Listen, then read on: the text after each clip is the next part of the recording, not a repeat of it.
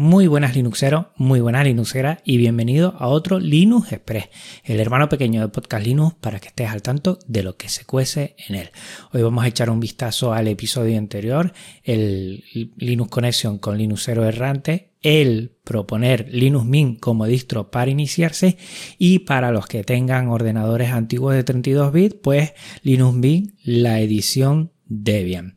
También celebrando el Día Mundial del Ajedrez proponiendo muchas aplicaciones y servicios que son de software libre, el curso de base de datos de ajedrez, esta vez sí privativo, y por eso he tenido que instalar Windows 10 en un Virtual Box el episodio sobre telemetría de Compilando Podcast, en el cual he podido aportar mi granito de arena. Podcast Linux también está en la red libre de música FanWave y realizando nuevas sintonías con LMMS. Pues bueno, primer episodio de agosto. Entramos aquí, por lo menos en España, en el mes del verano sí o sí o sí y seguimos teniendo mucho podcast Linux y Linux Express.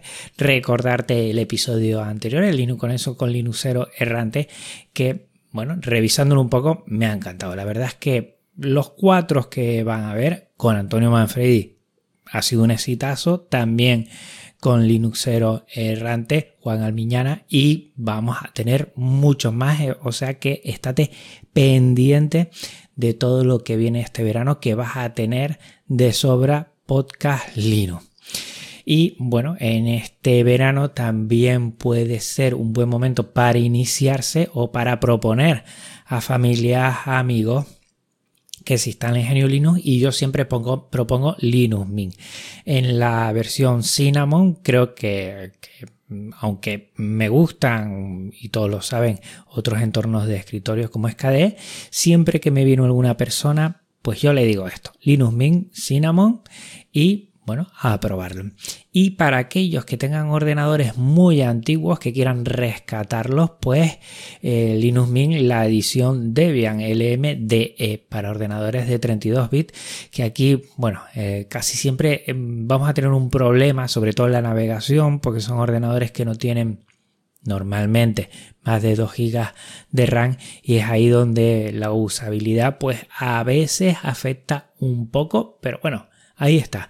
Que tengas el ordenador que tengas, seguro que GNU Linux le sienta de maravilla. Y eso es lo que yo siempre he querido trasladar eh, con Podcast Linux y, en todo lo que hago, ¿no? Que siempre que tengas un ordenador, no es un ordenador desfasado, es un ordenador antiguo, pero que distros que se están haciendo ahora eh, están pensadas para esos ordenadores y no hay que ni tirarlos ni echarlos a un lado, ni mucho menos, ¿eh? Ahí ordenadores que pueden seguir utilizándose para ciertas tareas. Está claro que no van a ser edición de vídeo, por ejemplo, pero pueden seguir funcionando y, por ejemplo, en el colegio eh, seguimos teniendo muchos ordenadores con Linux Mint esta edición Debian porque son antiguos y necesitan lo que es 32 bits. Bueno, también he estado celebrando el Día Mundial del Ajedrez, que fue el 20 de junio, julio, julio, ya no sé ni en qué mes estoy. Y bueno, ahí propuse pues varios eh, software y, varias eh, lo que son servicios que creo que están muy bien. Todo esto a raíz de que eh, hice un curso de base de datos de ajedrez privativo. Mucha gente me está preguntando cuál es. Bueno, es Chess Base y yo lo hice para eso me he tenido que instalar pues un, Windows 10 virtualmente con VirtualBox. Mucha gente me ha preguntado por qué no lo hice con QEMU que funciona mejor en Linux.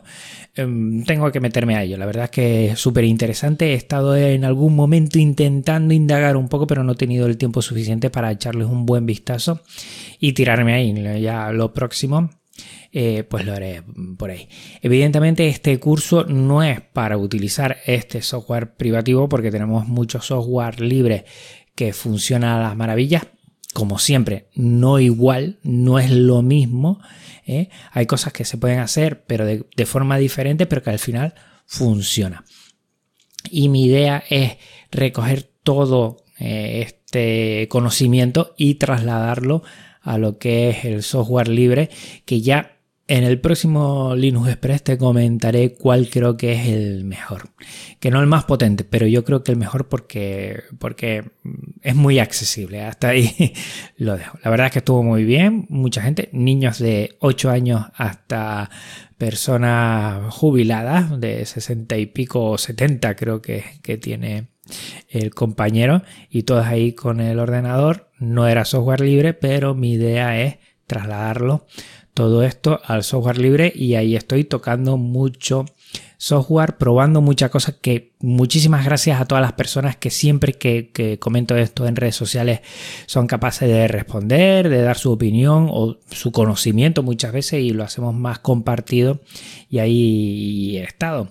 Y bueno, pues con Windows 10 en VirtualBox lo que he visto es que madre mía qué complicado es instalar un Windows, ¿eh? unas ventanas porque para mí, que llevaba mucho tiempo sin hacerlo, muchísimo, muchísimo tiempo, pues qué sencillo es con GNU Linux instalar en cualquier ordenador. ¿eh? Muy, muy, muy sencillo, muchísimo más rápido y para mi gusto mucho más eficiente. Ya en siguiente Linux Express te comentaré algunas cositas sobre el curso y lo que voy aprendiendo, pero es verdad, estoy bastante enganchado al ajedrez, la verdad es que me gusta mucho y que hay un montón de herramientas de software libre para disfrutarlo, para aprender, para seguir evolucionando que, sudor y lágrimas, esto es literal, sudor y lágrimas me está costando. Bueno, más cositas, el episodio sobre telemetría de compilando podcast del gran Paco Estrada que hizo un llamamiento y, claro, estuve ahí, he escuchado eh, el episodio del podcast que no te lo tienes que perder si no lo has hecho. Este tema de telemetría, sí o no o cómo, yo en principio ya lo comenté, no me gusta, no me gusta la telemetría en sí, suelo decir que no, pero entiendo que hay proyectos que, mm, bueno, es una forma de eh, ayudarles, pues que conozcan cómo se está utilizando ese proyecto y tiene sentido, aunque yo soy muy receloso y suelo poner casi siempre que no. Lo que no me gusta, evidentemente, es que sin tú saberlo, sin decirlo, o que venga activado por defecto, desde mi punto de vista, porque creo que nos tienen que dar la oportunidad para elegir nosotros mismos. Y también varios oyentes me han comentado que si podía poner podcast Linux en la red libre de música Funwave. Eh, lo estoy haciendo, mm, no lo puedo hacer automáticamente, tampoco puedo poner todos los episodios anteriores porque solo tiene 3 GB de capacidad, lo estoy poniendo en Open Audio y lo voy a poner ahí, voy a probar, no creo que, bueno, sea el principal evidentemente porque lo que tengo en GitLab más archive.org funciona fenomenal y estoy muy muy contento, pero bueno, ahí lo tengo para que hay gente que me lo ha pedido y lo voy poniendo. Tiene muy pocas escuchas, pero bueno, así me sirve para echarle un vistazo y te lo dejo en las notas del programa por si tú también te quieres crear no solo lo que tenga que ver con podcasting, sino con música. Y hablando de música, He estado realizando nuevas sintonías con LMMS porque dentro de poco llegará el episodio 200 y quiero hacer un cambio bueno, de muchas cosas en ese sentido. Lo más seguro es que sea carátula, música, efectos también. Ya poco a poco este verano te iré poniendo algunas cositas. Y bueno, mi idea es bueno, hacer unas aproximaciones musicales, porque eso no son eh, música ni mucho menos, eh, para hacer una intro muy, muy sencilla, pero que se hace con, eh, bueno, con el MMS, que es software libre. Por cierto, hablando antes de lo que era eh, software privativo, pasarlo a lo que es software libre, con el a veces me ha pasado porque he buscado cosas en, internet y el es una alternativa libre a lo que es FL Studio y yo a veces bueno, he estado en cursos por internet de FL Studio y después lo he pasado. Yo creo que eso es interesante también. No digamos que no, que no, que no al conocimiento cuando a veces es software privativo, pero pasemos inmediatamente al software libre e intentamos hacer eh, la posibilidad de pasar todo ese conocimiento al software libre y ahí sigo. Ya me dirás qué tal suena. Sonar no va a sonar bien, evidentemente, pero bueno, más o menos eh, lo que suelo ir haciendo que últimamente he estado haciendo varias sintonías, pues más o menos es eso, no esperes mucho más.